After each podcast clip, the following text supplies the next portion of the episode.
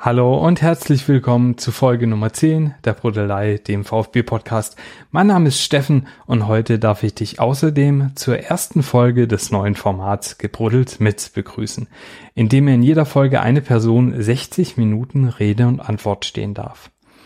Im Anschluss daran hat der Gast oder die Gästin die Möglichkeit, mit mir in die Verlängerung zu gehen, einem lockeren und formlosen Plausch bei einem Getränk der Wahl. Die Verlängerung wird zukünftig immer zwei Tage nach der regulären Folge in deinem Podcast-Feed zu finden sein. Außerdem hast du ab dieser Folge die Möglichkeit, die Brudelei nicht nur im Podcatcher, sondern auch auf YouTube mit visueller Untermalung zu finden. Den Link zum YouTube-Kanal findest du in den Show Notes. Über ein Abo oder Kommentare freue ich mich natürlich riesig. In der ersten Folge brodele ich mit VfB-Vereinsbeirat, Arzt und ehemaligem Torhüter Marc Nikolai Schlecht über dessen Leben, Laufbahn sowie Themen rund um den VfB Stuttgart. Und jetzt viel Spaß. Hi Marc. Hi Steffen, ja. vielen Dank für die Einladung. Gern geschehen. Freut mich sehr, dass es geklappt hat. Also es ist wirklich ganz großartig. Ähm, wir fangen erstmal folgendermaßen an. Und zwar darfst du einfach erstmal ganz grob erzählen, wer du bist. Also, hallo an alle. Ähm, vielen Dank für die Einladung. Was für eine Ehre, ja, dass ich der erste Gast in diesem, in diesem neuen Format sein darf. Ähm, es war noch ein bisschen unklar, ob es tatsächlich heute stattfinden kann, weil ich habe so ein bisschen eingeschränkt. Äh, ich hatte gestern tatsächlich das große Glück, äh, meine zweite Impfung bekommen zu dürfen. Äh, mir geht's wunderbar, alles gut. Äh, mein, mein Arm tut ein bisschen weh, aber damit, damit kann ich wund wunderbar leben. Ähm, was einige gefragt haben, so, Mensch, du als Arzt, wieso wirst du eigentlich so spät geimpft mhm. erst. Ähm, und dazu muss ich sagen, dass äh, ich tatsächlich Anfang des Jahres hätte ich die Möglichkeit gehabt, mich, mich schon früher impfen zu lassen. Da sind wir von der Ärztekammer angeschrieben worden, dass ein gewisses Kontingent an Terminen für uns bereitsteht im, im Robert Bosch Impfzentrum, äh, Impfstoff AstraZeneca äh, wobei damals äh, der Ruf noch ein besserer war als mhm. jetzt. Ich habe das dann damals tatsächlich nicht wahrgenommen und zwar aus folgendem Grund. Ähm, ich dachte mir, okay, es ist nur äh, begrenzt Potenzial da für Impfungen und ähm, dachte dann bei mir, komm, ich arbeite weder auf einer Intensivstation noch in der Notaufnahme eines Innenstadtklinikums, sondern ich sitze hier in meiner Privatpraxis am Killesberg und war der Ansicht, dass es sicher Kollegen gibt, die das dringender benötigen als ich mhm. und ähm, bin, habe dann deshalb Abstand davon genommen. Worauf ich leider keinen Einfluss hatte, ist, ob es dann tatsächlich auch einer bekommen hat, der es wirklich benötigt oder ob sich die üblichen Drängler dann, dann wieder mhm. durchgesetzt haben. Aber mir geht's gut und ich freue mich, dass ich heute hier bin. Ja, das ist sehr schön. Also äh, mir geht's auch soweit gut, bis auf die Hitze. Wir haben uns nämlich den, äh, glaube ich, heißesten Tag dieses Jahres ausgesucht. Und obwohl wir hier im schön klimatisierten Büro sitzen, ähm, schwitze ich doch ganz ordentlich. Ja. Wir haben irgendwie 37 Grad draußen oder so. Es ist ja, schon heftig. Ähm, ja, das ist gut, dass es dir gut geht. Ich hatte nach der Impfung auch äh, mir ging es nach der zweiten Impfung einen Tag nicht ganz so gut. Mhm. Äh, aber ich sag mal, das ist natürlich, äh, wenn man das mit den Auswirkungen ähm, dieser beknackten Krankheit vergleichen würde, kein, äh, kein Los, was man da irgendwie abwägen oder abwehren sollte. Ne? Genau, so ist es. Ähm, genau, Marc. Äh, wie gesagt, erzähl mal, wer du bist. Du bist 1974 äh, in Stuttgart geboren, ne? Ja, tatsächlich. Das heißt, ich wurde vor kurzem 47 Jahre alt. Das, das hört sich echt wahnsinnig an. Ähm, ja, glaube aber, habe mich ganz passabel gehalten. Falls Widersprüche kommen können, äh, äh, kein Problem.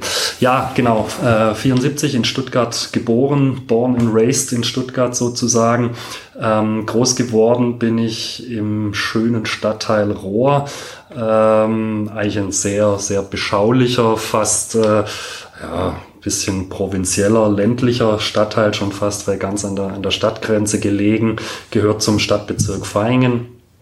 Ähm, der ein oder andere wird es kennen. Ich fand es immer äh, die, die, die S-Bahn-Fahrt und dann immer die Durchsage, nächste Halt Rohr, fand ich immer schon ein bisschen peinlich. Ähm, aber eigentlich ein ganz, ganz spannender Stadtteil, äh, besteht aus dem, aus dem alten Teil, dem alten Rohr, dann, dann das Neubaugebiet auf der Rohrer Höhe, wo man immer sagte, ja, dass da die etwas besser betuchten zu Hause sind. Und dann äh, gibt noch die, die, die Siedlung Dürlewang auf den Feldern zwischen, zwischen Feingen und Möhringen, also so so, so aus diesen drei Teilen besteht. Rohr gehört aber insgesamt zu Feingen.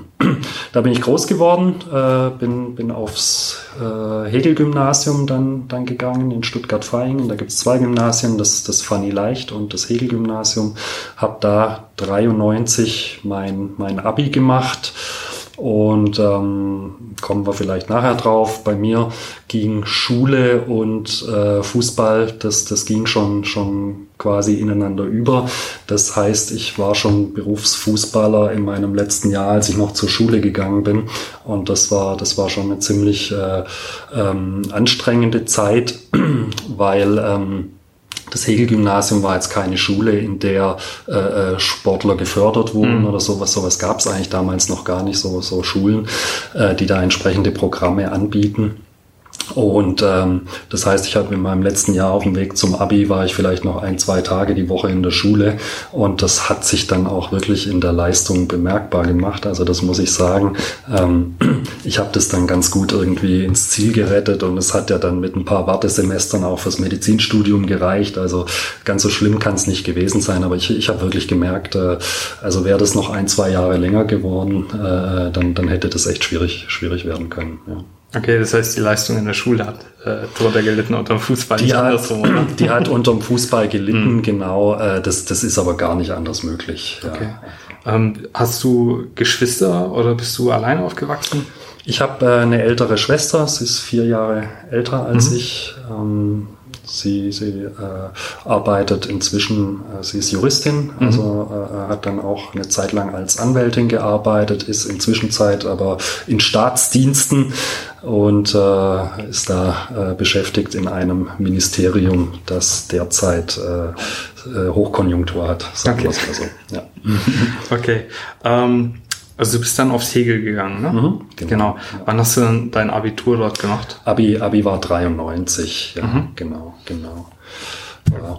Ähm, ich komme aus einer sehr sportlichen Familie. Mhm. Also meine, meine Eltern sind beide auch äh, in Stuttgart aufgewachsen. Mein, mein Vater kommt aus Untertürkheim ähm, seine Mutter, meine Oma, als ich äh, da als Kind dann immer wieder zu Besuch war, das war tatsächlich so, ähm, du, du, du stehst am Fenster, äh, hörst nebenbei Radio und, und äh, äh, hörst dann, wenn das Tor fällt. Also mhm. wenn der Wind entsprechend äh, hast du, und das, das hat mich fasziniert. Ja, äh, interessant war, dass es natürlich zeitverzögert war, weil der Schall, die Schallwellen brauchen eine Weile, bis sie in Untertürkheim ankommen. Das ist dann ungefähr so, wie wenn man heute auf Sky Go ein Spiel schaut. Das heißt, äh, du kriegst alles 10, 15 Sekunden Zeit versetzt mit. Ähm, aber das fand ich toll, das hat mich immer schon fasziniert, war großartig. Und äh, meine Mutter ist in, in Stuttgart Mitte aufgewachsen. Ähm, äh, tatsächlich so, dass beide beim, beim VfB aktiv waren. Ähm, mein Vater hat in der Jugend schon beim VfB gespielt mhm. und später in der Amateurmannschaft. Und meine Mutter war Handballerin beim VfB. Der VfB hatte damals noch Handballmannschaften ähm, und hat dort in der Damenhandballmannschaft gespielt. Und so haben die sich dann irgendwie kennengelernt. Und daraus bin dann irgendwann ich beziehungsweise meine Schwester, da sind wir draus entstanden. Also ich habe den VfB wirklich äh, äh, von Anfang an an ähm, mitbekommen und kann man tatsächlich sagen, also ohne den VfB wird es mich nicht geben. Ja, das, das, das ist ja auch mal ganz, eine ganz VfB Love Story. ist ja der Hammer. Ja, ja. Ähm, ja, das sind Sachen, die man im Vornherein nicht recherchieren kann. Das Nein, ist cool. Äh, und war dann als kleiner Bub schon irgendwie klar, dass, dass es dich äh, quasi ins, ins Tor zieht oder ähm, hat dein Papa auch? War der auch? Nein, der, der war Verteidiger. Okay. Ja, eisenharter Verteidiger. Ja. Ähm, das war relativ schnell klar, wobei ich es gar nicht unbedingt wollte. Also ähm, als ich ange ich habe mit acht Jahren angefangen äh, zu spielen. Mein, mein Heimatverein war der TSV Georgi Allianz Stuttgart, mhm. ein Fußballverein in Vaihingen. Und ähm, die hatten eine super Mannschaft damals in der E-Jugend. Und die haben zu ihrem Glück einfach noch einen Torwart gebraucht. Und dann hat jemand zu meinem Vater gesagt, Mensch, dein dein, Sohn, der, der, der geht doch so gern ins Tor, bring den doch mal hier vorbei. Und ähm, dann ging das auch ganz schnell. Auf einmal stand ich da im Tor und bin gleich in meiner ersten Saison, das erste und einzige Mal während meiner ganzen Karriere Meister geworden. Ja. Und dann stand ich da irgendwie im Tor und dann gab es auch keinen Weg raus mehr. Ich hätte eigentlich voll gern dann irgendwie lieber in der Abwehr gespielt. Kommen wir vielleicht später noch zu. Abwehrspieler haben es mir irgendwie besonders angetan. Ähm, aber die haben mich, die haben mich nicht mehr rausgelassen, ja. Und äh, so, so kam das, dass ich dann halt irgendwie da in der Kiste gefangen war. Aber im Nachhinein muss ich sagen, gibt's Schlimmeres. Denn ich denke, als Feldspieler, ich, ich war nicht schlecht, aber ich glaube, mir hat die Geschwindigkeit gefehlt. Also mhm. ich, ich hätte das äh, vermutlich nicht in die Dimensionen geschafft, wie ich es als Torwart geschafft habe. Okay, und ab welchem Alter hat sich dann so rauskristallisiert, dass das mit dem Fußball bei dir doch eine, eine ernstere Sache wird, weil ich meine, Kicken tun wir in Deutschland fast alle irgendwann mal. Äh, ins Tor müssen immer im Normalfall die ganz lang. Die, die schlecht kicken können, die kommen ja meistens nach links hinten. Und ähm, wann hat, wann war der Zeitpunkt, wo du, wo du gesagt hast, okay, das will ich jetzt doch ernsthafter verfolgen und also ich habe das nicht für mich beschlossen. Es gab nicht den Zeitpunkt, dass ich gesagt habe, so äh, ab heute äh, probiere ich jetzt irgendwie möglichst erfolgreich zu werden, sondern es war im Grunde von Anfang an klar, dass es für mich nichts nichts anderes gibt. Ja, also ich habe da schon schon wirklich als kleiner Bub äh, davon geträumt, irgendwie ähm, mal mal Bundesligaspieler werden zu können. Ähm, und deshalb, das, das war von Anfang an klar. Und es hat sich dann auch, hört sich jetzt ein bisschen eingebildet an, aber es ist so äh, relativ schnell herauskristallisiert, dass ich auch eigentlich immer, ja, ich habe einfach da immer, egal in welcher Mannschaft ich gespielt habe, immer zu den Besten gehört. Mhm. Äh, habe dann auch in meiner Jugendzeit, ich habe da in sämtlichen Auswahlmannschaften gespielt und das war eigentlich relativ früh klar. Ähm, und, und äh, meine, meine ganze Kindheit und Jugend war eigentlich auf dieses Ziel ausgerichtet. Und ähm, das ist schon, das fiel mir nicht schwer. Ja, es ist aber tatsächlich so, dass da schon viele Entbehrungen äh, eine Rolle spielen. Also ähm, natürlich war ich auch mal im Freibad oder ich, ich, war auch mal in der Disco, aber halt nicht in dieser Häufigkeit, mhm. wie, wie andere das gemacht haben. Und jetzt bei dem Wetter, ja, wenn die anderen äh, nach der Schule ins Freibad sind, bin ich zum Training. Ich konnte nie zu einer Klassenfahrt mitgehen, weil ich am Wochenende spielen musste mhm. und solche Dinge. Ähm, wenn, wenn am Freitagabend eine Party war, war, dann war ich halt nicht dabei und habe mir dann äh, montags erzählen lassen, was alles passiert ist und so. Ähm, das, ich hatte aber nie das Gefühl, dass, dass das eine Last ist für mich und dass ich da jetzt äh, äh, mich groß in Verzicht üben muss, sondern das war für mich eigentlich klar, das hat einfach alles dazu gehört. Aber es kommt natürlich irgendwann der Punkt, ähm, im Körper passiert was, äh, hormonell passiert was und du hast irgendwann so das Gefühl, dass du gewisse Dinge nachholen musst. Und ähm, wie so häufig im Leben kommt es dann vielleicht nicht unbedingt zur günstigsten Zeit. Du hast da aber selbst keinen Einfluss drauf. Äh, ähm, und du meinst dann, dass du irgendwie äh, das ein oder andere verpasste Jahr der Pubertät irgendwie vielleicht äh, nachholen musst und ähm, das äh, wirkt sich dann nicht so besonders gut auf so eine, so eine Fußballerkarriere aus. Ich denke, das sind ähm, die, die jungen Spieler heute, die haben da eine bessere Führung, als, mhm. das, als das früher der Fall war, denn, denn wir hatten da ehrlich gesagt gar keine Führung. Also du warst ja da äh, mehr oder weniger selbst überlassen. Das heißt mit 17, 18 ein Party hart, oder? Nein, nein, nein, so, so auch nicht. Ähm, aber es, es, es war durchaus so, ähm, ja, da müssten wir jetzt vielleicht im, im, im Verlauf meiner Karriere bisschen, bisschen dazwischen gehen, wie das, wie das alles so lief. Mhm. Also das war, das war bis zu einem gewissen Punkt war das ein absolut straighter ähm, das war ein ganz straighter Verlauf. Äh, ähm, es hat immer alles genauso funktioniert, äh, ein Schritt nach dem anderen und das, das ähm, Mm, kam mit 17 zu den Kickers. Ähm, lieber wäre ich zum VfB. Äh, das kann ich vielleicht noch kurz erzählen. Ähm, also ich habe, es war nicht so, dass ich mich aktiv jetzt für die Kickers entschieden hatte. Es war damals so, dass äh, tatsächlich aber die Kickers drei Wochen früher dran waren als der VfB. Mhm. Ähm, der VfB hat drei Wochen später angefragt in, in ähm, Person von, von Ralf Rangnick und, mhm. und Helmut Groß. Die wollten mich damals zum VfB holen. Äh, ich stand aber zu dem Zeitpunkt schon bei den Kickers im Wort und dann war für mich auch klar, dass ich, dass ich da hingehe. War natürlich äh, einerseits auch mit einem weinenden Auge, weil schon da war der VfB eigentlich mein Verein. Ähm, dennoch, ich habe gern bei den Kickers gespielt. Ich, ich sehe da auch nicht das Problem. Ähm, denn eine Rivalität auf Augenhöhe ist das ja schon lang nicht mehr. Mhm. Und ich habe auch damals da kein Problem gesehen, wenn du in so einem Verein spielen kannst. Ähm, die Kickers haben damals in der ersten Liga gespielt, als ich in der U19 war. Mhm. Und ich durfte da dann auch mit dem äh, Bundesliga-Team trainieren. Und das war natürlich schon eine tolle Sache. Rainer Zobel war Trainer früher äh, dieser, dieser Mannschaft. Und dann, dann hast du von, von einem Tag auf den anderen dann da mit, mit äh, Demi Mutas oder Markus Marin im, im Training gestanden, die du kurz vorher nur aus dem Fernsehen kanntest äh, und am Wochenende die dann auch wieder im Fernsehen hast spielen sehen in mhm. der Sportschau und äh, hast dann auf einmal selbst mit denen trainiert. Das, das war schon cool. Und ähm, von der U19 war dann zunächst der Plan, dass ich in die zweite Mannschaft aufrücke. Äh, es hat sich da aber durch den Abstieg der Profimannschaft, äh, die haben sich leider, das war viel Pech, äh, sind, sind nach dem Jahr direkt wieder in die zweite Liga abgestiegen. Und da hat sich dann einer der beiden Torhüter, der Stefan Brasas, der ist dann kurz vor Saisonbeginn, ist der zum ersten FC Saarbrücken gewechselt, so dass auf einmal eine, eine Position im Tor vakant war. Mhm. Und ähm, äh, fand ich ganz arg toll. Anstatt dann von irgendwoher einen einzukaufen, äh, hat man gesagt, okay, das ist jetzt der Zeitpunkt, äh, da können wir äh, jemand aus unseren Reihen die Chance geben. Ähm, und so bin ich quasi direkt von der Jugend äh, zu den Profis gekommen. Und das meine ich, also das ist ein extrem straighter Weg gewesen. Und äh, damals war das eher noch ungewöhnlich, dass man so jung äh, Profi wird. Ähm, heute ist das völlig normal, mhm. aber damals äh, war es eigentlich so, dass du vor 22, 23, teilweise auch 24 und als Torwart insbesondere, dass du eigentlich viel später erst zu den Profis kamst. Und da, ähm, ja, da muss ich sagen, da, da entwickelst du dann so ein bisschen so ein Hauch von Selbstzufriedenheit, mhm. weil du hast das Gefühl, okay, das geht jetzt immer so weiter. Ähm, irgendwann werde ich hier jetzt Stammtorwart, dann spiele ich erste Liga, dann bin ich Nationalspieler und äh, ähm, es kam alles ganz anders. Ja, ähm, da spielen viele Faktoren eine Rolle, kommen wir vielleicht nachher noch drauf. Ähm, aber aber äh, äh, musste ich dann im Nachhinein feststellen, okay, vielleicht lässt du dann hier und da so ein paar Prozent nach, ähm, triffst auch unglückliche Entscheidungen möglicherweise äh, und, und auf einmal kommst du in so einen Lauf rein und merkst, okay, äh, das geht jetzt völlig in die falsche Richtung.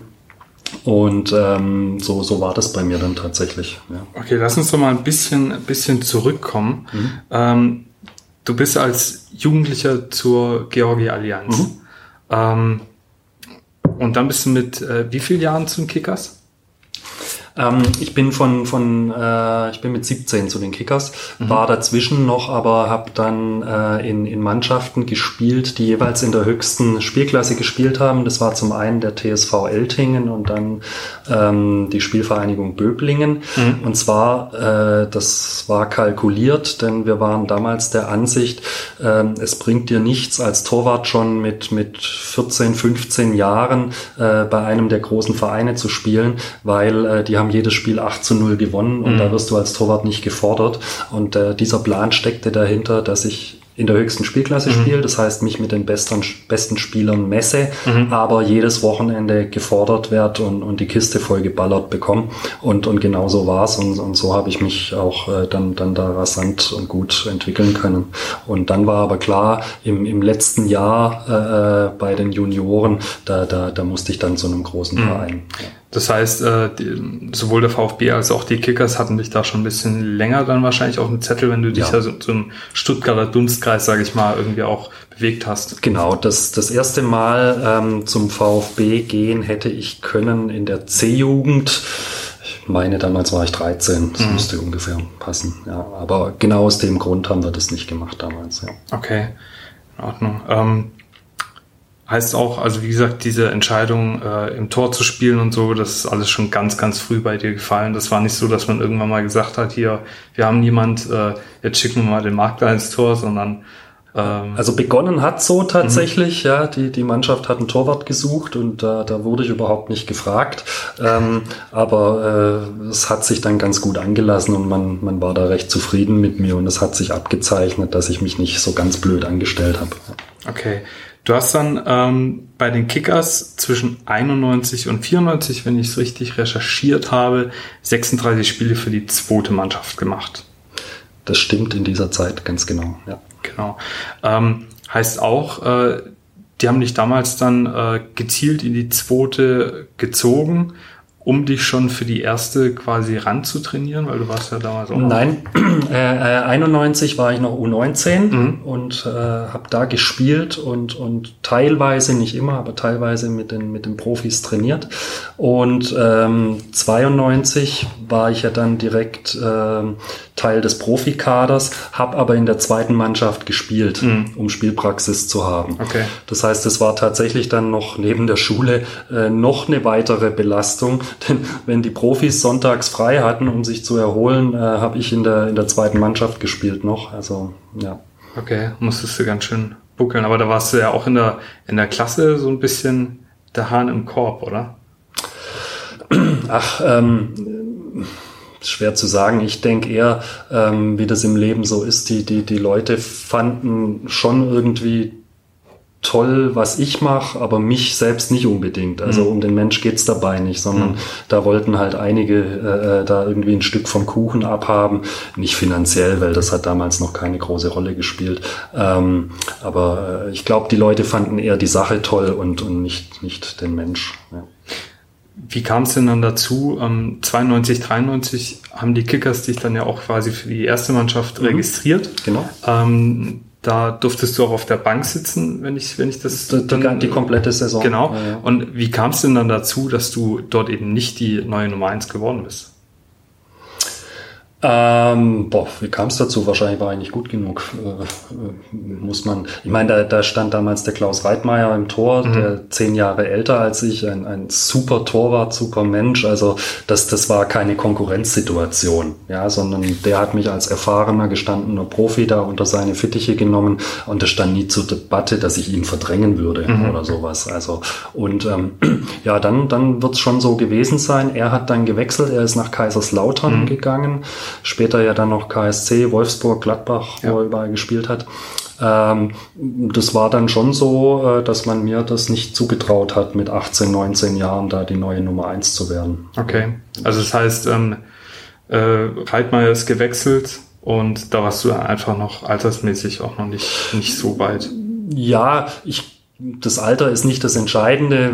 Ich denke, es gibt gute oder schlechte Spieler, aber man, man hat mir das einfach nicht mhm. zugetraut damals. Das muss man klar sagen. Da gab es auch einen Wechsel im, im, Management. Der, der Dieter Dollmann äh, ist nach vielen Jahren ausgeschieden und der Wolfgang Wolf hat dann übernommen. Mhm. Und ähm, ja, der war einfach da nicht überzeugt von mir und das ist so völlig, völlig legitim und völlig gut. Ich war aber dann auch in der Saison 93, 94 war ich aber auch Teil des Profikaders. Ich glaube, das ist da irgendwo, ich habe das auch im Internet gelesen, da, ist, da geht das irgendwie so ein bisschen unter. Okay.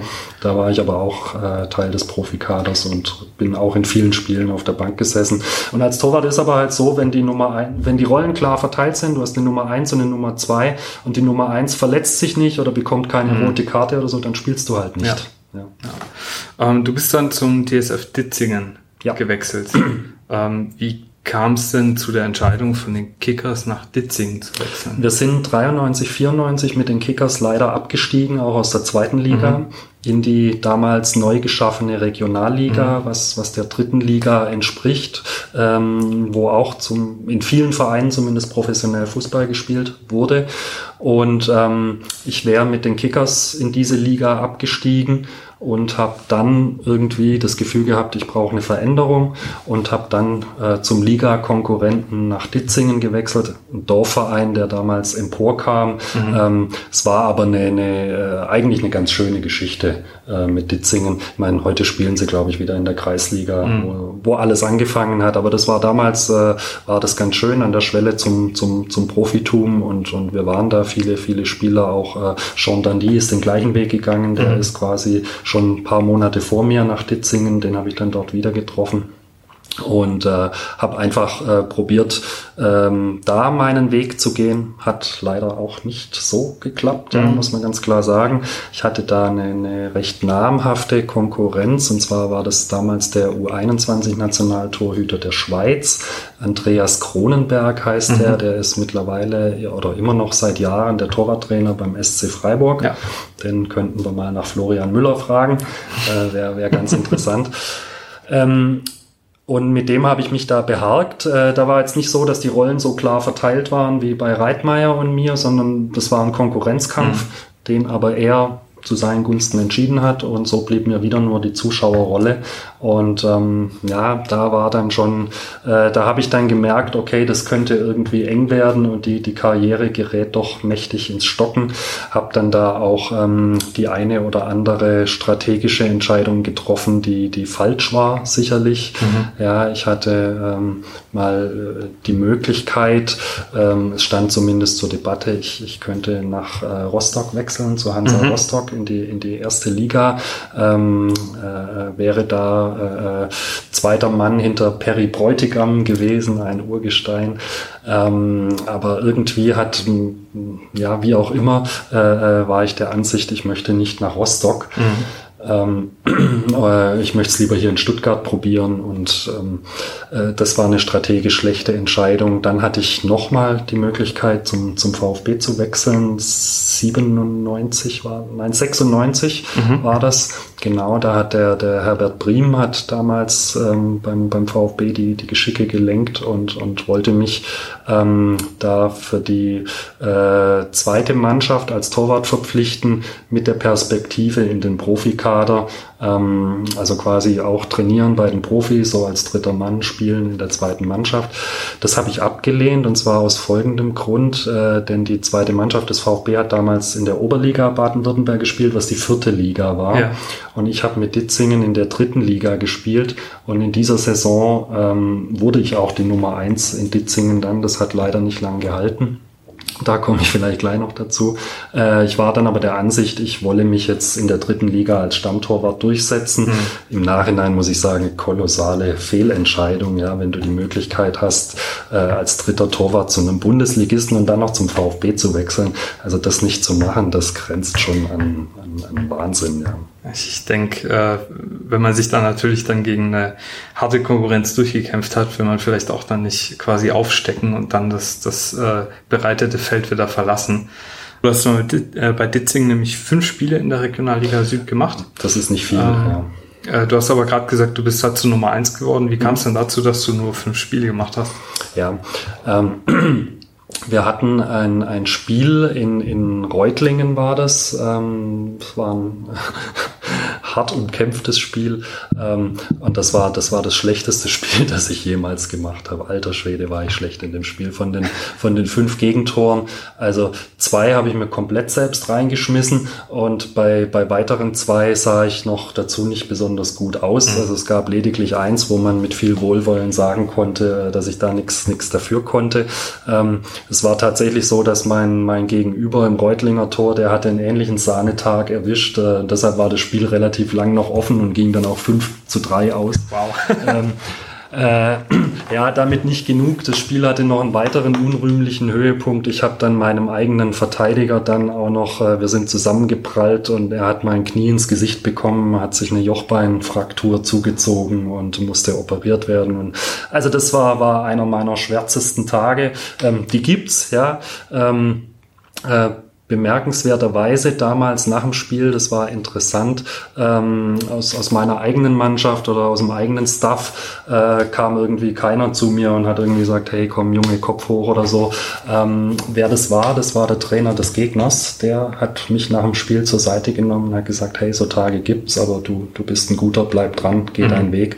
Ähm, und der Trainer war wieder Ralf Rangnick.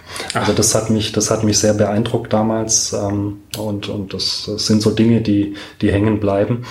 Ähm, was dann war, ich habe mich ähm, zwei Tage nach diesem Spiel habe ich mich im Training schwer verletzt. Ich glaube nicht, dass es Zufall war, denn ich wurde da dann in den Zeitungen echt äh, massiv kritisiert und, und ich war dann, glaube ich, bisschen übermotiviert mhm. ja, und wollte es allen zeigen, allen beweisen und habe mir dann eine ziemlich üble Verletzung zugezogen. Und zwar habe ich mir die, die, die Bizepssehne gerissen, mhm. allerdings am distalen Anteil, also mhm. ähm, am Unterarm und ähm, ja, wurde konservativ behandelt, nicht operativ. Und ich war dann halt einfach mal drei Monate weg vom Fenster. Und dann war die Saison im Grunde gelaufen.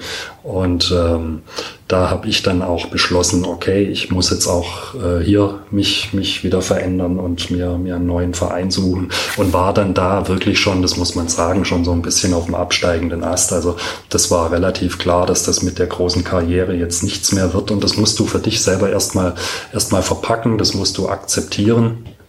Und ähm, ich war dann froh, dass ich äh, beim, beim Aufsteiger in die Regionalliga, beim VfL Kirchheim, mhm. ähm, bin ich dann noch untergekommen. Äh, die sind aber sang- und klanglos abgestiegen in dem Jahr. Und, und da war es auch so, dass da ein Torwart war, der da mit denen einige Ligen schon aufgestiegen ist und der da war. Und das, äh, ja, auch da war einfach klar, dass ich äh, äh, die Nummer zwei sein werde. Und wenn nichts passiert, sitzt du auf der Bank. Und ähm, da habe ich dann auch schon beschlossen, dass ich, dass es das mit meinem Leben irgendwie, äh, das kann es nicht gewesen sein. Also ich, ich brauche für mich noch mehr. Ich kann nicht Anfang Mitte 30 irgendwie als unterdurchschnittlicher Zweit- und Drittligaspieler dastehen und mhm. das soll es dann gewesen sein. Also da habe ich dann für mich die Entscheidung getroffen, äh, dass ich was anderes machen muss und habe dann, ähm, als ich in Kirchheim war, äh, habe ich angefangen Medizin zu studieren. Mhm bin dann wieder zu den Kickers zurück. Mhm. Das, das war schön. Ähm, dann ganz aufregendes Jahr noch in der, in der Verbandsliga Württemberg, äh, also mit der Kickers U23 gehabt. Und merkwürdigerweise war es so, dass ich, also da habe ich fest gespielt dann, habe in der Saison, glaube ich, über 20 Spiele nochmal gemacht, meine ich zumindest, ja doch, sowas ungefähr dürfte es 19 habe ich 19, okay, ja. dann, dann wird es stimmen. ähm, und äh, hatte da mit dem Ralf Vollmer einen tollen Trainer, das hat, das hat Spaß gemacht, wir waren eine gute Truppe. Und tatsächlich, ähm, als ich mich innerlich schon damit abgefunden hatte, dass, dass ich äh, äh im Fußball das eigentlich nicht mehr weiterverfolgen möchte, ähm, und alles nicht mehr so verbissen gesehen habe, dann wurde ich auf einmal wieder viel, viel besser. Mhm. Ja, und dann, dann lief es auf einmal wieder. Ich bin dann sogar wieder in den Kader der, der Zweitligamannschaft wieder berufen worden, saß dann auch im Spiel gegen St. Pauli nochmal auf der Bank und, und ähm, es liefen da durchaus Gespräche, ähm, um mich da wieder, wieder äh, äh, ich war auch da, ich war ja gerade mal 24, ja. also das ist ja noch kein Alter, also da hätte man aus mir immer noch was machen können. Ja. Ähm, ich war dann aber, und das ist für mich so ein bisschen typisch, äh, so konsequent, dass ich gesagt habe, nein, ich habe meine Entscheidung getroffen. Mhm. Das hat jetzt einfach so nicht sollen sein. Ähm, und ich möchte jetzt Medizin studieren und ich werde nach diesem Jahr aufhören mit Fußball. Genau, du hast dann relativ früh deine Karriere genau. als äh, aktiver Fußballer beendet ja. und dann hast du ähm, mit dem Medizinstudium angefangen. Mhm. Ähm, 1998 war das. Ja. An der Uni Tübingen. Genau. Ähm, wie kam es denn zu der Entscheidung, jetzt Medizin zu, zu, studieren? Ganz viele haben ja immer dieses Ding, ja, ich habe mich schwer verletzt und da fand ich das irgendwie cool. Äh, wollte ich das machen oder was hat dich da fasziniert, dass du Arzt werden wolltest? Ähm, der, der, der Beruf an sich hat mich fasziniert und das, das tut er immer noch, muss ich sagen. Also es ist, ist ein Beruf, der mir, der mir wahnsinnig viel, viel Spaß macht. Ähm, das war jetzt nicht so, dass ich schon als Kind gesagt habe, wenn ich kein Profifußballer werde, werde ich Arzt. Das hat sich hat sich tatsächlich so, so ergeben. Ähm, und ich habe dann aber gemerkt, schon, schon wirklich in den ersten Semestern gleich, dass das liegt mir, das will ich machen, das, mhm. das ist cool. Ähm, in der Schule war ich komischerweise in Naturwissenschaften nicht besonders gut, um es mal vorsichtig auszudrücken. Und im, im Studium war das also Physik, Chemie, Biochemie, das, das lief alles super. Biochemie ist heute noch eine große Leidenschaft von mir tatsächlich, also fasziniert mich. Ähm, und dann, dann war klar, dass ich, dass ich das machen möchte. Und also neben einem Medizinstudium ähm, noch Leistungssport zu betreiben, ist eigentlich nicht möglich, weil äh, Medizinstudium, das, das vereinnahmt dich schon ganz schön und da, da ist auch ganz schön viel Power und Willenskraft gefragt. War dann ein komplett neuer Lebensabschnitt für mich. Ich habe dann auch in Tübingen gewohnt, äh, im Studentenwohnheim, in einer Studenten-WG und habe dann da die, die Vor- und die Nachteile eines Studentenlebens genießen können. War aber eine tolle Zeit und hat mir ganz arg Spaß gemacht. Ähm, und habe das Studium dann aber in der schnellstmöglichen Zeit, also in zwölf Semestern habe ich studiert. Mhm. Und ähm, war dann, war dann fertig und äh, stand vor einer ganz, ganz neuen Herausforderung. Für mich war damals klar, ich habe das auch gebraucht, ich, ich musste mit dem Fußball irgendwie so ein bisschen abschließen. Weil viele machen ja dann noch ihre Trainerlizenzen ja, oder ja, sowas ja. Äh, oder fangen an, Spielertrainer zu sein oder so. Das, das wollte ich ehrlich gesagt nicht. Ich habe da diesen, diesen Abstand gebraucht, habe mich aber immer weiterhin für den Fußball interessiert und, und der VfB war eh immer gegenwärtig, also keine Frage. Ähm, bin dann aber erstmal auf, auf einen ganz anderen Weg gegangen. Ja. Okay, ähm, ich wollte noch eine, eine ähm, Hörerfrage mit reinschmeißen. Gerne. Nämlich ähm, vom äh, Ray Bucanero, uh. -huh. der auch den äh, großartigen Blog Stuttgart International hat. Selbstverständlich. Äh, Super, ja, und zwar hat er gefragt, ähm, von welchem Torwartkollegen hast du denn am meisten gelernt und warum war es Klaus Reitmeier? Klaus Reitmeier war ein toller Typ. Ich habe es ja vorher, vorher schon gesagt, er war zehn Jahre älter als mhm. ich. Also da gab es überhaupt kein, keine Animositäten seinerseits oder meinerseits. Ähm, ähm, er hat sich da wirklich so ein bisschen zur Aufgabe gemacht, äh, äh, mich da in diese Profi-Welt einzuführen. Das hat er auch gemacht, hat mich da auch äh, beschützt. Er hat mir auch äh, geholfen, dass ich meinen, meinen ersten Vertrag mit einer Handschuhfirma bekommen habe und so. Also das, das, das Welche war. Firma war das? Äh, das war die Firma Ulsport. Mhm. Ähm, also das äh, war, war schön und ich habe da als, als Mensch viel von ihm gelernt. Als Torwart, ähm, ich habe mir ein paar Dinge abgeschaut, äh, konnte ich aber nicht so arg viel von ihm lernen, weil wir komplett unterschiedliche mhm. Torhütertypen waren. Er lebte ganz arg von, von Schnellkraft, der, der war so schnell, unglaublich. Ja. Ähm, äh, und, und der hatte einen Instinkt und, und Reflexe, das war, das war unfassbar, was der von der Schnellkraft hatte. Ähm, und, und ich, ich war da ein ganz anderer Typ einfach. Ja. Mhm. Ähm, und, und deshalb äh, konnte ich mir da torwartspezifisch nicht so arg viel von ihm abschauen, was er tatsächlich, er war damals schon seiner Zeit komplett voraus äh, im Eins gegen Eins. Also er hat es damals schon fast perfektioniert gehabt, dieses lange Stehenbleiben, mhm. sich breit machen und dann wie ein Eishockey-Torwart äh, zu reagieren. Die einzige Schwachstelle dabei ist, dass die Beine offen sind ähm, und dass da immer mal wieder einer durchgeht. Aber das, das hat er schon, hat er super gemacht. Ähm, ich ich habe erst neulich mal mir wieder Videos angeschaut von, von damals, äh, unter anderem auch Europameisterschaft 96 oder sowas. Und da, da hast du selbst bei Köpke und anderen Klasse-Torhütern, du hast gesehen, in der 1 zu 1 Situation, der Torwart kommt raus, setzt sich auf den Hosenboden und macht irgendwie ja, so, ja. um zu verhindern, dass man den Ball durch die Beine kriegt. Aber du machst dich klein, du bist mhm. weg. Ähm, mit, mit einer Körpertäuschung bist du ausgespielt, sitzt auf dem Boden, kannst nichts mehr machen. Also das war eine komplette Unart damals. Äh, und er hat das ganz früh erkannt, dass das, dass das äh, der falsche Weg ist. Und, und das habe ich mir von ihm abgeschaut. Das, das war super. Aber deshalb habe ich eher als Mensch und als Typ von ihm gelernt, äh, denn als Torwart. Mhm. Du hast jetzt gesagt, ihr wart zwei ganz unterschiedliche Typen mhm. Torwart. Wie würdest du dich denn beschreiben? Gibt es irgendeinen Torwart, mit dem du dich vergleichen würdest von der Art her oder so? Genau. Genau, also ich war ich war so so so der der der der ruhige Typ, habe ähm, immer eine, eine so wurde es mir zumindest gesagt, immer sehr viel Sicherheit auf meine Vorderleute aus, ausgestrahlt, mhm. ähm, nie durch spektakuläre Paraden oder so aufgefallen, sondern sondern ganz ähm, ganz solide. Mhm. Ja. Äh, ich habe extrem viel mit mit Stellungsspiel gemacht. Ähm, und äh, früher hieß immer, ah, bei dem, bei dem Langen, da musste halt flach schießen. Ähm, die Taktik ging in der Regel nicht auf. Ich habe natürlich in dem Wissen, dass ich ein großer Torwart bin, ähm, äh, verstärkt äh, eigentlich nur flache Bälle trainiert. Das mhm. heißt, ich war unten eigentlich viel stärker als oben mhm. da, da, da kaum, kaum zu besiegen. Was ich tatsächlich, wo ich äh, eine überdurchschnittlich äh, gute Quote hatte, auch bis zuletzt, ähm, ähm, ich habe sehr viele Elfmeter gehalten. Okay. Äh, in der Jugend war es ganz extrem. Ich habe eigentlich nie ein Elfmeterschießen verloren, mhm. ähm, weil ich da teilweise äh, vier von fünf gehalten habe mhm. oder so. Ähm, und aber selbst, selbst bei den Aktiven noch, ich kann mich mal an ein Testspiel gegen Bayer Uerdingen erinnern, da habe ich zwei Elfmeter in einem Spiel gehalten mhm. oder sowas. Ähm, und zwar bin ich der Ansicht, dass viele Elfmeter ähm, so unplatziert und so schlecht geschossen sind, dass du als Torwart nicht spekulieren musst, sondern tatsächlich auf den Schuss reagieren kannst. Und okay. die Chance, äh, den Ball zu halten, der ist relativ, die ist nicht so klein. Manchmal keine Chance, da siehst du kein Land, ähm, da, da kommst du nicht mal mehr zum Reagieren.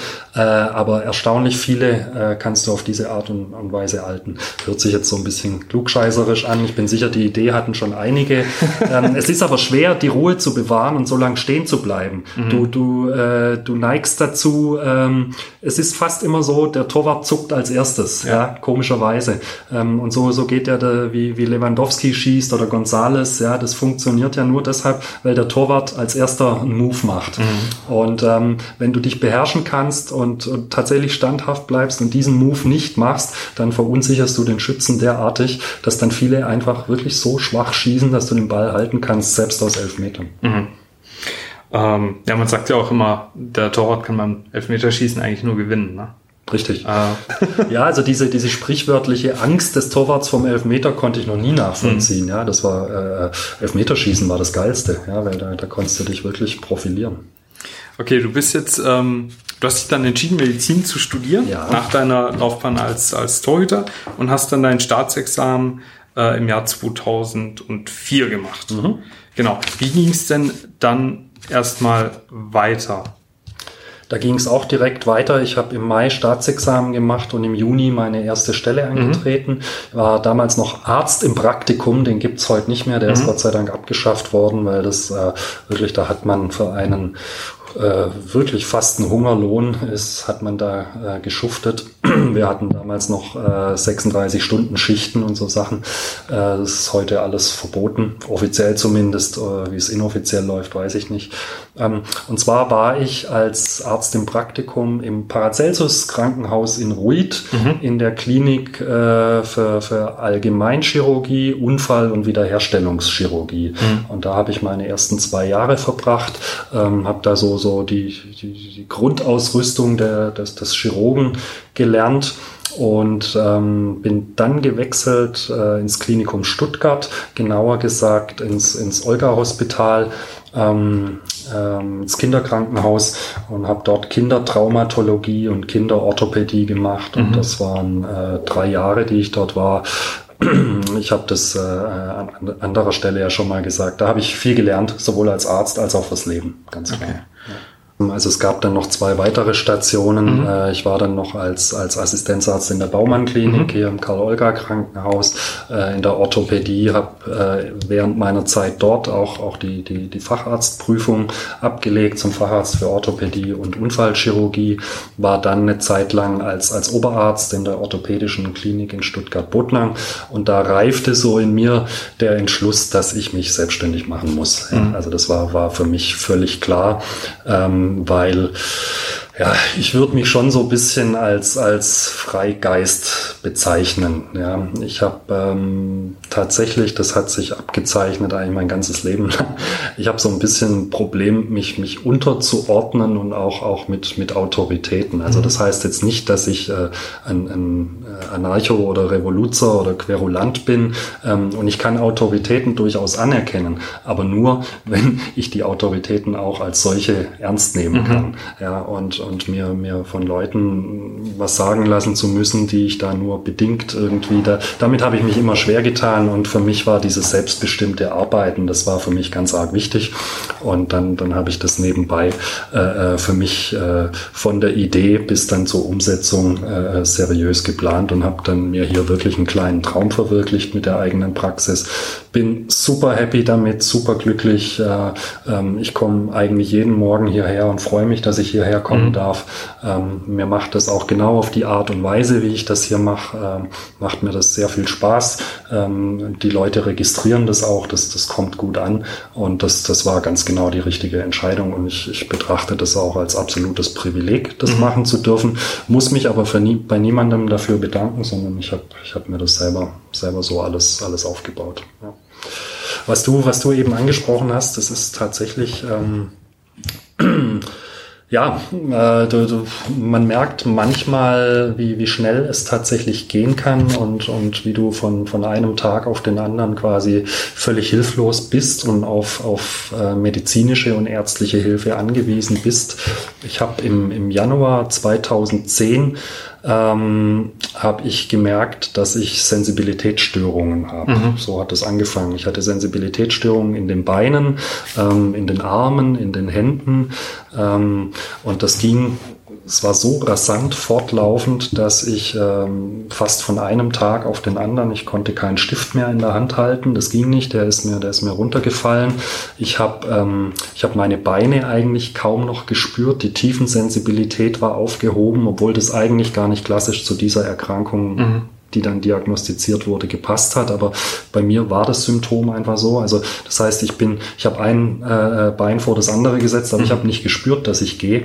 Und ähm, äh, äh, bin dann äh, einem Sonntagabend bin ich dann selbst, äh, habe mich quasi selbst eingewiesen ins Krankenhaus, mhm. was du als Kollege dann eigentlich ganz ganz gut machen kannst. Das, äh, ich bin da dann sicherlich etwas äh, bevorzugter behandelt worden. Das war so, äh, das das gebe ich gebe ich gerne zu.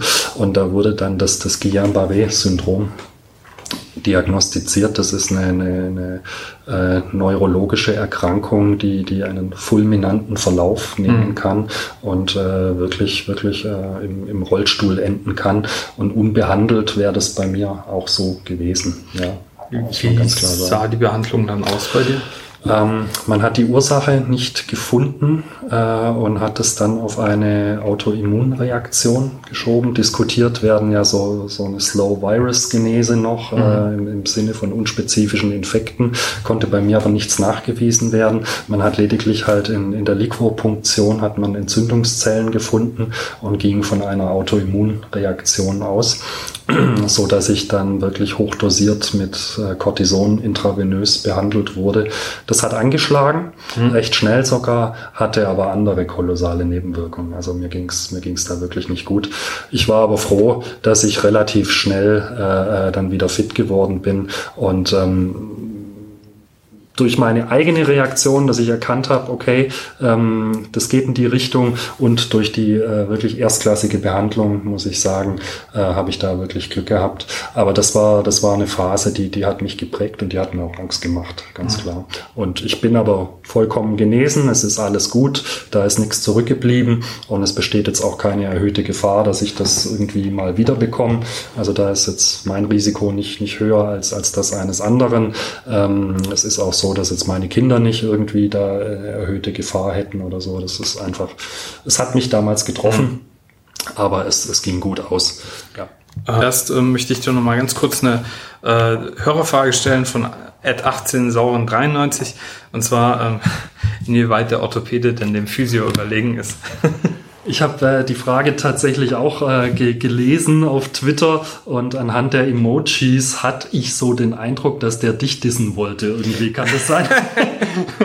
ja, ich weiß nicht. Also man muss vielleicht sagen, dass, äh, dass in, in unserer Branche Orthopäden und Physios im Normalfall recht eng miteinander zusammenarbeiten. Genau, so ist es. Äh, und ähm, äh, in meiner, also meiner Ansicht nach, das ganz wichtig ist für einen Patient, aber auch für uns als ja. äh, Berufler, ähm, da einen guten Kontakt zueinander zu pflegen. Ja, also ähm, ist in der Vergangenheit ja nicht immer so gewesen. Man hat ja früher gerne, ja, äh, eine Krähe hat der anderen ins Auge ausgepickt, aber mittlerweile wir sitzen ja jetzt auch hier und werden uns nachher nicht an die Gurgel gehen, hoffentlich. Also Gottes wenn, dann sehe ich mit meinen 1,76 ein bisschen schlecht aus. um Gottes Willen. Also wenn ich dazu kurz was sagen darf, ähm, die, die, die Frage stellt sich für mich gar nicht, wer da wem überlegen ist, denn das, das ist tatsächlich nicht der Punkt. Äh, äh wir, wir ergänzen uns, wir mhm. arbeiten zusammen. Ja, der eine kann nicht ohne den anderen, das ja. ist so. Ähm, äh, dass der, der Orthopäde, der ist ausgebildeter Arzt, das heißt, dass der in der Tiefe an medizinischem Wissen äh, vermutlich ein breiteres Wissen hat, äh, ist klar. Dafür ist die Arbeit äh, mit und an dem Patient äh, nicht das, was er kann, weil ähm, der, der Orthopäde äh, schreibt die Rezepte mhm. und der, der Physiotherapeut setzt dann die Behandlung um. Und das sind zwei, zwei komplett verschiedene Dinge. Und wie gesagt, der eine kann nicht ohne den anderen und von dem her stellt sich die Frage nicht interessant dann dabei ist, ich ähm, äh, hab, äh, äh, bin ja als Honorardozent auch tätig und habe mhm. da viele Jahre jetzt an der Medizinischen Akademie hier in Stuttgart äh, Physiotherapeuten unterrichtet. Also der, der letzte Examensjahrgang hat noch bei mir seine Prüfung abgelegt. Mhm. Und ähm, äh, wenn ich da jetzt irgendwie behaupten würde, der Orthopäde ist dem Physiotherapeut äh, überlegen, da würde ich, würde ich böse Post bekommen. also äh, aber auch ernsthaft, also die, die Frage stellt sich nicht. Ja. Kurz nochmal, äh, um Bogen zuvor mhm. zu schlagen, äh, mit dem Guillain-Barré, äh, mhm. das kennt man als VfBler vielleicht auch, weil Markus Babbel auch daran erkrankt war.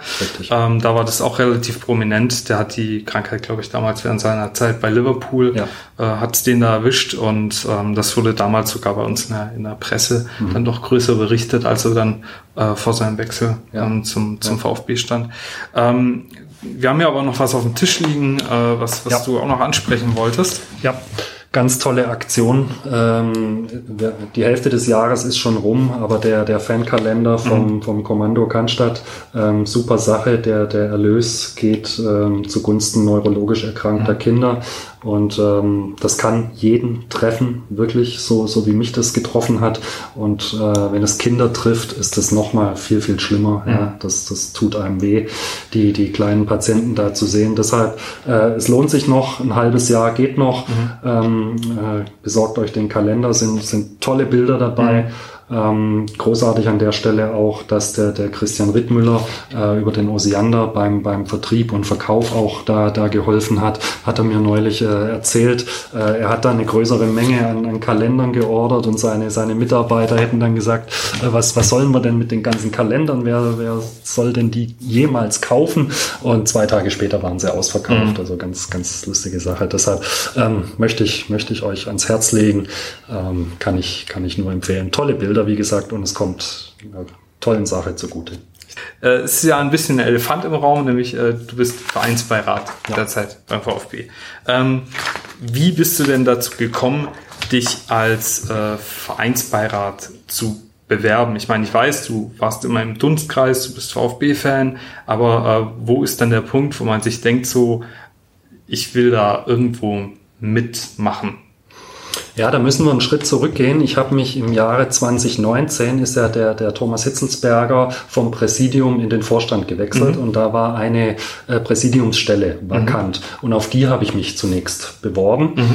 Ähm, hatte dann ein Vorstellungsgespräch im Vereinsbeirat, wie das, wie das so ist, und äh, kam dann da relativ weit. Ich war unter den letzten dreien. Letztlich nominiert wurden Werner Gass und Rainer Mutschler. Die dann auch später ähm, bei der abgebrochenen Mitgliederversammlung im, im Juli ähm, hätten auf der Bühne stehen sollen und, und äh, sich der Wahl stellen hätten sollen, kam ja nicht zustande wegen mhm. Abbruch, ja. so dass die dann im Dezember nochmal ran mussten, wo ich dann wieder dabei war. Denn ähm, äh, dadurch, dass diese Präsidiumswahl nicht stattfinden konnte, ist aus dem Vereinsbeirat der Hans Pfeiffer damals aufgerückt in das Präsidium, mhm. musste sich aber dann einer Neuwahl stellen. Er mhm. konnte satzungsmäßig nicht einfach zurück, sondern musste sich wieder der Wahl stellen und man hat einfach ihm damals einen Gegenkandidaten äh, gegenüberstellen wollen. Und auf diesen Posten hatte ich mich dann tatsächlich auch wieder beworben. Der Weg war wirklich dann äh, etwas kürzer. Ich musste aber das, das komplette Verfahren mhm. wieder, wieder, wieder, also schriftliche Bewerbung, Vorstellungsgespräch, Wahlausschuss und so weiter. Also das lief wirklich alles komplett ähm, ähm, korrekt ab. Aber ähm, es war natürlich einfacher, weil man kannte mich, weil man ja, ja. blöd gesagt paar Wochen vorher schon mal miteinander ja. gesprochen hatte. Und dann, dann wurde ich da als Kandidat nominiert und ähm, ja, das Ergebnis ist bekannt. Bin dann, bin dann gewählt worden. Das ist ganz interessant. Äh, ja, äh, ähm, wenn man die, die Presseberichte ähm, vor, vor dieser Mitgliederversammlung so ein bisschen verfolgt? Äh, wirst du da eher so als ähm, Underdog und Gegenkandidat, der halt äh, quasi ein bisschen da sein musste, ja, hingestellt. Und jetzt können wir uns ja sehr glücklich schätzen, dass, dass okay. du es in den, in den Vereinsbeirat geschafft hast. Bin mir nicht sicher, ob das jeder so sieht, aber ähm, äh, nicht wenige sehen so und äh, das freut mich natürlich. Ja. ja. da habe ich dann auch die nächste ähm, Hörerfrage, nämlich von ja. Ed Kesselhelden. Und äh, sie hat gefragt, ähm, hast du denn die Kandidatur für den VfB schon bereut oder überwiegen die positiven Aspekte der Tätigkeit? Und wie fällt so nach dem ersten Jahr dein, dein Fazit als Vereinsbeirat aus? Also äh, kann ich kann ich sofort beantworten. Ich habe das noch keine Sekunde bereut, äh, niemals. Ähm, und ich kann jetzt auch nicht sagen, dass Positives überwiegt, denn tatsächlich für mich gibt es keine negativen Aspekte. Natürlich sind Dinge geschehen, die die negativ sind oder negativ behaftet sind. Ich nehme die aber nicht als solche wahr, mhm. weil die Tätigkeit an sich für mich eine positive ist. Das heißt, ähm, das Amt und die Aufgabe steht über dem, was das Amt und die Aufgabe mit sich bringt. Mhm. Deshalb hat das für mich keinen, keinen negativen Touch. Und mein, mein Fazit äh, ähm, fällt da natürlich durchweg positiv aus. Ähm, das ist ganz klar, dass, dass wir äh, äh von VfB-Seite, wir konnten da einiges auf den Weg bringen. Und für mich als Person auch komplett positiv ich, ich möchte jetzt nicht sagen, dass ich äh, mit dem Amt gewachsen bin. Das wäre, glaube ich, falsch formuliert, weil ähm, ich hatte vorher schon als, als Arzt und als Chirurg äh, schon Tätigkeiten, wo ich schon äh, groß sein musste, von dem her ähm, und viel Verantwortung getragen habe. Deshalb würde ich jetzt nicht sagen, dass ich an dem Amt gewachsen bin, aber weiterentwickelt habe ich mhm. mich dadurch definitiv, ähm, weil das ein, ein vereinspolitische Ebene äh, ein Bereich ist, in dem ich gar keine Erfahrung hatte und habe da definitiv mein, mein Horizont erweitert und bin, bin sehr dankbar für diese Erfahrungen und wünsche mir, dass ich die jetzt auch künftig äh, mit einbringen und umsetzen kann. Also wir wissen alle, was im letzten Jahr passiert ja. ist. Wir haben sportlich eigentlich ein geiles Jahr gehabt beim VfB Stuttgart. Ähm, Aufsteiger, sich, wir haben uns toll präsentiert auf dem Platz, aber abseits vom Platz gab es ganz viel ähm, Schlammschlacht und es war einfach, also abseits vom Platz eigentlich kein gutes Jahr. Ähm, ist es wirklich so, wie oft berichtet wird, dass es im Vereinsbeirat und in den Gremien innerhalb des Vereins so irgendwie bestimmte Lager gibt, die also wo es ersichtlich ist, dass die gewisse Interessen verfolgen? Oder ist das viel fluider, als das von außen oft aussieht? Weil so hat man ja bisher das Gefühl gehabt, okay, bestimmte Personen, die sind immer also deren Meinung kennt man im Vornherein schon. Oder bist du ja manchmal selbst überrascht, dass du, hoch, jetzt sitze ich neben dem und äh, wir sind einer Meinung oder hat man da auch immer so dieselben Konfliktsituationen immer wieder? Sowohl als auch, also beide, beide Situationen, die du gerade beschrieben hast, gibt's. Mhm. Ähm, für mich war das aber schon eine, eine, neue und auch, auch äh, strange Erfahrung, ähm, äh, dass du feststellen musst, dass, dass manche wirklich komplett andere Ansichten haben. Ja, wenn man da mal äh, schon kann man ja auf die Causa Causa Klaus Vogt äh, kurz eingehen. Ähm, für mich und für einige andere war das völlig klar aus vereinsdemokratischer Sicht, dass ein amtierender Präsident wieder zur Wahl gestellt mhm. werden muss. Ja. Es sei denn, schlimmste Verfehlungen oder so hätten ja, vorgelegen. Aber das war nicht der Fall. Deshalb völlig klar, dass der wieder nominiert werden muss. Und, und ich war da völlig baff, dass das, äh, dass viele, die Mehrheit das, das nicht so gesehen hat. Ja, das muss man ganz klar Moment, sagen. die Mehrheit im Vereinsbeirat. Die Mehrheit im Vereinsbeirat. Und auch äh, außerhalb des Vereinsbeirats gab es viele, ähm, die, die, das, die das nicht so gesehen haben. Äh, klar, die haben das mit entsprechenden Argumenten unterlegt. Ähm, auf die möchte ich jetzt nicht eingehen. Ähm, für mich war das aber schon, äh, äh war das schon eine krasse Erfahrung.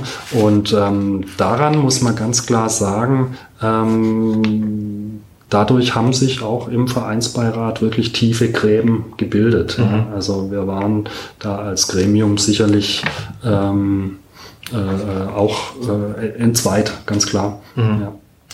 Ähm, wie ich gesagt habe, der, der VfB hat auf der einen Seite diese erfreuliche äh, Saison hinter sich, auf der anderen Seite ähm, dann doch eine relativ streitbare. Äh, ich möchte da nochmal auf den Datenskandal mhm. jetzt ganz gerne zu sprechen äh, kommen. Das war ja auch ähm, eigentlich mit ein Grund, warum es diesen Podcast hier überhaupt gibt. Und zwar war es so, dass äh, aufgrund dieser ganzen Geschehnisse am 3.10. Äh, der Vereinsbeirat äh, einen sogenannten Lenkungsausschuss entsandte. Äh, in dem saßen ähm, aus dem Vereinsbeirat Rainer Weniger und Claudia Meintock. Ähm, zehn Tage später, am 13.10., äh, war das dann wieder Geschichte. Und dann saßen Herr Vogt, Herr Hitzelsberger, Herr Adrian und du in einer neu gegründeten Koordinierungsgruppe auf einmal drin und der Lenkungsausschuss war dann scheinbar wieder Geschichte. Kannst du mal, soweit es möglich ist, skizzieren, was da abgelaufen ist, dass es zu dieser sehr intransparenten Entscheidung auch kam? Ähm, weil als VfB-Fan war man da auf einmal wieder vor einer komplett äh, vertretenen Tatsachenwelt, ja. Verständlicherweise, das war schon, schon ein bisschen konfus, das muss man ganz klar sagen. Also ähm, Klaus Vogt äh, beziehungsweise das Präsidium hat dann ja per Beschluss äh, Esikon beauftragt ja. und äh, Esikon hat gesagt, wir brauchen eine vereinsinterne Gruppe, die das lenkt, koordiniert, wie mhm. auch immer man das, man das nennen mag. Und die Sache wurde zunächst Lenkungskreis genannt. Ähm, und äh, es war auch klar, dass aus jedem Gremium da jemand dabei sein sollte. Und ähm, im Vereinsbeirat hatten wir dazu definitiv äh, Gespräche, aber äh, äh es wurde kein Beschluss gefasst, sondern es wurde beschlossen, also beschlossen wurde, aber nicht vom, vom Gremium, sondern von einzelnen Personen, wer diesem Lenkungskreis angehören sollte.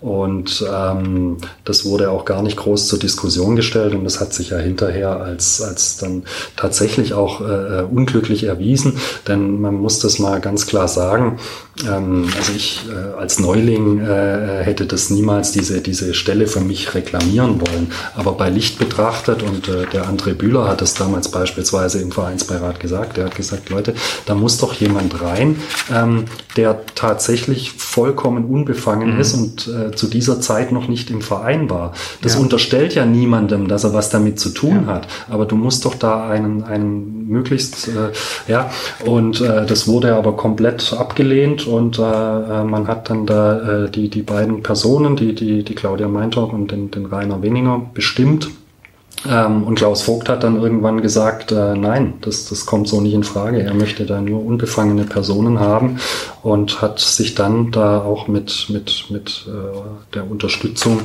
ähm, von, von, von Esikon, die, was heißt nein, nicht unterstützt, aber die haben das befürwortet und haben gesagt, ja klar, das ist ja auch für die Signalwirkung ganz mhm. wichtig, dass da Leute sind, die, die, die unbefangen sind. Und deshalb konnte es eigentlich tatsächlich innerhalb des Vereinsbeirats nur, nur mich geben, der das macht. Ich muss da jetzt nochmal nachfragen, weil du hast gesagt, das wurde so beschlossen.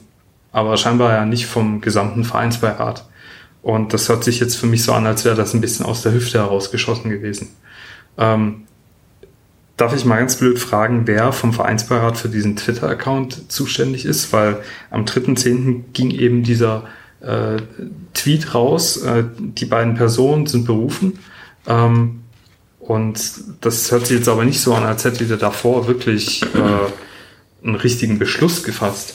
Nein, also äh, das ist nicht so, dass da jetzt irgendeiner, genauso wie du sagst, daheim sitzt und auf einmal da den, den Tweet absetzt, sondern das, äh, das geht schon über die offiziellen Kanäle. Das mhm. heißt, da gab es dann schon eine, eine, Mitteilung an die Kommunikationsabteilung, so und so sieht's aus. Mhm. Und äh, diese Personen werden äh, den, den Lenkungsausschuss mit Klaus Vogt unterstützen. Wir haben aber im Gremium dazu keinen Beschluss gefasst, mhm. sondern das wurde tatsächlich aus der Hüfte raus äh, beschlossen. Okay. Und das, das war sicherlich ein Punkt, äh, äh, der uns als Vereinsbeirat nicht gut getan hat. Also, mhm. ja. ähm, war denn im weiteren Verlauf äh, dieser ganzen Aufklärungsarbeit kam es zu zahlreichen Rücktritten und Freistellungen? Inwieweit wart ihr vom Vereinsbeirat da direkt oder indirekt dran beteiligt? Ähm, Im Grunde nicht wirklich, denn der, der, der Vereinsbeirat hat nicht die, die Befugnis, mhm. über, über äh, Mitarbeiter zu, zu verfügen oder deren Position. Äh, man muss ganz klar sagen, der Vereinsbeirat ist, ist da das Gremium, das das Präsidium ähm, berät, auch ein Stück weit kontrolliert. Also man kann ja den Vereinsbeirat schon vergleichen mit dem Aufsichtsrat der AG, nur halt für den, für den EV. Mhm. Aber wir haben im Gegensatz zum äh, Aufsichtsrat nicht die Befugnis, äh, Personen zu entlassen. Also mhm. das, das steht uns einfach nicht zu. Und das Gleiche gilt auch für die Koordinierungsgruppe. Ähm, die Arbeit in der Koordinierungsgruppe fand ich übrigens sehr, sehr gut. Ja, mhm. das muss man ganz klar sagen. Ähm, äh, natürlich war es so, dass, dass äh, Klaus Vogt ähm, äh, auf der einen Seite und Thomas Hitzelsberger auf der anderen Seite ähm, sich jeweils für ihre, auf ihre Bereiche fokussiert haben, mhm. haben sie aber beide sehr gut und sehr offen gemacht. Und Rainer Adrian und ich ähm, äh, waren so ein bisschen das, das Bindeglied, die, die versucht haben, alle Bereiche irgendwie zu, zu berücksichtigen. Und ähm, ich habe übrigens die Zusammenarbeit mit, mit Rainer Adrian da, da sehr, sehr geschätzt. Also das war wirklich toll, wie wir uns da austauschen konnten und äh, ähm, hatten da in vielen Dingen ähnliche Ansichten. Also ich, ich arbeite extrem gern mit ihm zusammen mhm. und er, er war, da, war da ein absoluter Gewinn. Und am, am Ende dieser Koordinierungsgruppe äh, äh, sind wir dann quasi so, dass, dass jeder aus seiner eigenen Sicht quasi eine Handlungsempfehlung abgeben konnte, ähm, die aber äh, keine äh, Relevanz hat in dem Sinne von, dass das ausschlaggebend für eine personelle Konsequenz oder mhm. sowas gewesen wäre, okay. sondern ähm, ja. Okay. Ähm, Im Februar traten dann nach der Nominierung von ja. Klaus Vogt, äh, also ihr habt Klaus Vogt dann erneut zum Präsidentschaftskandidaten nominiert. Ähm, Im Februar traten dann nach dieser Nominierung neben Rainer Mutschler und Bernd Geiser auch Claudia Meintock und James Bührer zurück. Äh, außerdem ließ dann Wolf Dietrich Erhard sein Mandat ruhen. Also da war alles äh, sehr turbulent, mit Sicherheit auch für die Zurückgebliebenen sehr belastend, denke ich mal. Nicht ganz zwei Monate später hat äh, Herr Erhard dann aber bekannt gegeben, er will seine Mandatschaft doch wieder aufnehmen und aktiv am Vereinsbeirat mitwirken. Und ich habe darüber schon im Podcast gesprochen. Ich äh, kann das nicht nachvollziehen, weil für mich sind solche Ämter, ich weiß nicht, ich hatte das letztens auch schon mit, äh, ähm, mit unserem ehemals Aufsichtsratsvorsitzenden, ähm, der jetzt mit seinen Business Seats äh, zu Freiburg eventuell wechselt. Äh, für mich ist das ja nicht nur so ein Ding, was du wo du einen An- und Ausschalter betätigen kannst. Ähm, ich glaube, keiner von euch meckert, wenn man mal sagt, Leute, ich brauche mal zwei Wochen jetzt für mich. Aber wie nimmt man das denn wahr, dass man jetzt auf einmal mehr in der Verantwortung steht und dann kommt da auf einmal wieder jemand zurück, der sich davor bewusst rausgezogen hat? Ja, ähm, da möchte ich Folgendes dazu sagen. Wie fange ich da an? Also zum einen ist es mal so formal, ist es völlig korrekt, weil er war nur als Vereinsbeiratsvorsitzender zurückgetreten und nicht als Vereinsbeiratsmitglied. Er hat mhm. lediglich sein Amt ruhen lassen. Also mhm. formal ist es völlig korrekt. Und was seine persönlichen Beweggründe waren, das geht uns alle nichts an. Das ist wirklich persönlich. Ja? Mhm. Also das ist seine Sache. Und ähm, jetzt äh, mit dieser Aussage mag jetzt der ein oder andere nicht, nicht rechnen möglicherweise. Ich fand es gut, dass er wieder zurückkam. Mhm. Ja, und zwar hat das schlicht und ergreifend was mit, mit Qualitätssicherung zu tun, denn wir waren stark dezimiert, mhm. zahlenmäßig, und es standen ganz wichtige Entscheidungen und Gespräche an. Und da sind verschiedene Perspektiven wirklich, wirklich wichtig. Ähm, ähm, und da ist es auch wichtig, dass du kontrovers mhm. äh, mit, der, mit der Sache umgehst. Und ähm, das, das äh, sollte auch, und da war ich ganz froh darüber, denn sonst hätte es permanent, äh, ja, der Weniger, der Bühler und der Schlecht, die mauscheln da jetzt mhm. ihr Ding durch. Und äh, diesen Vorwürfen konnte man so tatsächlich begegnen. Also mhm. von dem her war ich da, war ich da über seine, seine Rückkehr tatsächlich froh. Und es ist auch so, äh, je kontroverser man sich mit was auseinandersetzt, äh, ähm, desto fruchtbarer ist es letztlich auch. Also von dem her ähm, hat das dem Vereinsbeirat ganz sicher nicht, nicht geschadet. Und und äh, er ist ja ein erfahrener Funktionär. Mhm. Also das, das, das war für mich äh, diesbezüglich schon in Ordnung. Wie gesagt, seine Beweggründe, das ist seine, seine Privatsache. Ja. Also ich kann mir durchaus vorstellen, dass die ganze Zeit sehr turbulent war, auch für euch, ähm, dass man da nachts mit Sicherheit mal nicht ruhig im Bett gelegen ist. Ähm, zumal ich ja auch weiß, dass ähm, viele Beiratssitzungen da auch in die Nacht äh, reingingen. Ähm, das heißt aber kontrovers, ja, aber es ist auch konstruktiv, die Zusammenarbeit. Ähm, jetzt im Moment definitiv, ja, ja, ja ganz klar. Ja. Ähm, wir müssen bei der Sache nur, muss man so ein bisschen aufpassen, ähm, das hat ja auch eine gewisse Signalwirkung möglicherweise. Also ich finde, es darf halt nicht der Eindruck entstehen, okay, das Amt eines Vereinsbeirats, äh, äh jetzt habe ich gerade mal was anderes vor, jetzt lasse ich es halt mal ruhen und äh, nach den Sommerferien, wenn ich im Urlaub war, äh, komme ich halt wieder zurück. Ähm, das, dieser Eindruck darf, darf nicht entstehen und das sollte auch keine Schule machen, weil es ist ja jetzt möglich, dass der, der Vereinsbeirat ab, ab Mitte Juli aus neun neuen Leuten besteht. Ja. ja. Und ähm, da muss einfach klar sein, dass das nicht, nicht der Weg ist. Also das, äh, das äh, halte ich, für, halte ich für gefährlich. Was du jetzt gerade noch angesprochen hast, ähm, der, der, der Druck auf uns alle war, war schon enorm. Ähm, insbesondere in dieser, in dieser Nominierungsphase, mhm. also Anfang des Jahres, als es darum ging, Klaus Vogt, ja oder nein.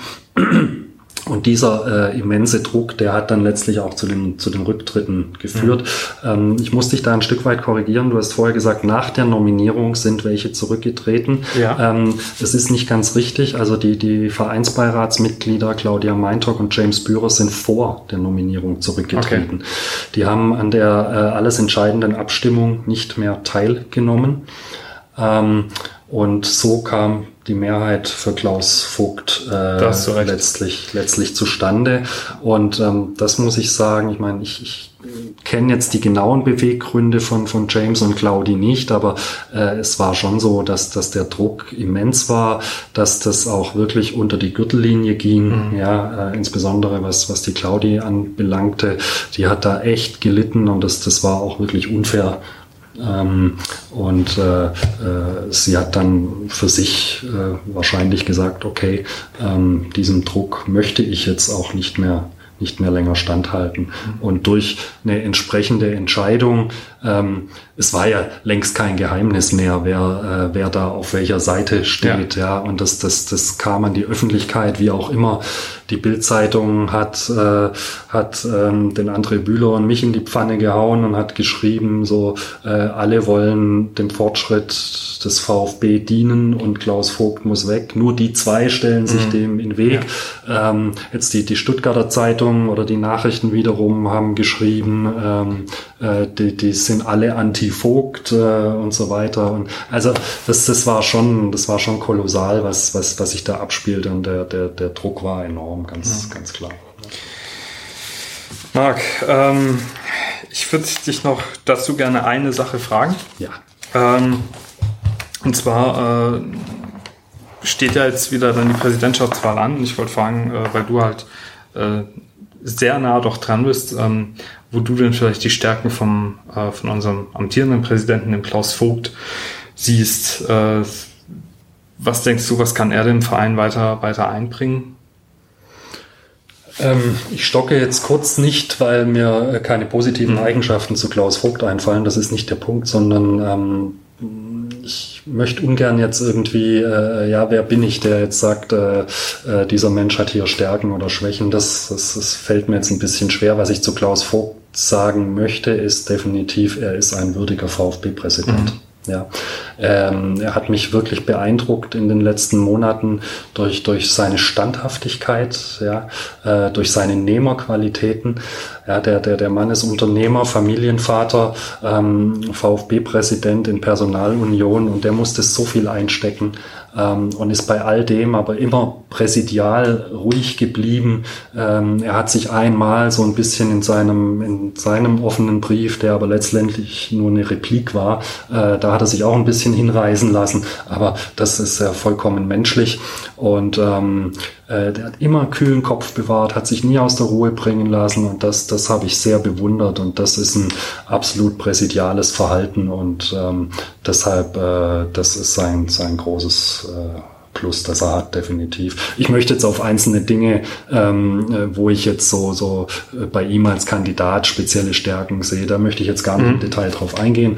Ähm, aber das muss man ganz klar sagen, das ist ein, ein würdiger VfB-Präsident. Okay. Das waren die ersten 60 Minuten von Gebruddelt mit Marc Nikolai Schlecht. Da Marc sich entschlossen hat, mit mir in die Verlängerung zu gehen, wirst du diese in zwei Tagen auf YouTube oder in deinem Podcatcher finden. In der Verlängerung haben wir noch ein wenig über den Datenskandal, soziale Verpflichtungen und die EM gesprochen. Außerdem gab es noch jede Menge Hörerfragen an Marc und eine Anekdote, wen man beim VfB so alles auf dem Vereinsklo treffen kann. Falls dir dieser Podcast gefallen hat, freue ich mich riesig über eine Bewertung über Apple Podcasts, panoptikum.io oder überall, wo man Podcasts ebenso bewerten kann. Falls du den Podcast über Spotify oder YouTube hörst, wäre ein Abonnement ganz wunderbar. Feedback darfst du mir natürlich auch sehr, sehr gerne über die Kommentarspalte auf meinen sozialen Kanälen oder über info.podelei.de geben. Jetzt sage ich aber genug gepuddelt und überlasse das letzte Wort meinem Gast, Dr. Marc Nikolai Stecht. Vielen Dank, mach's gut, ciao.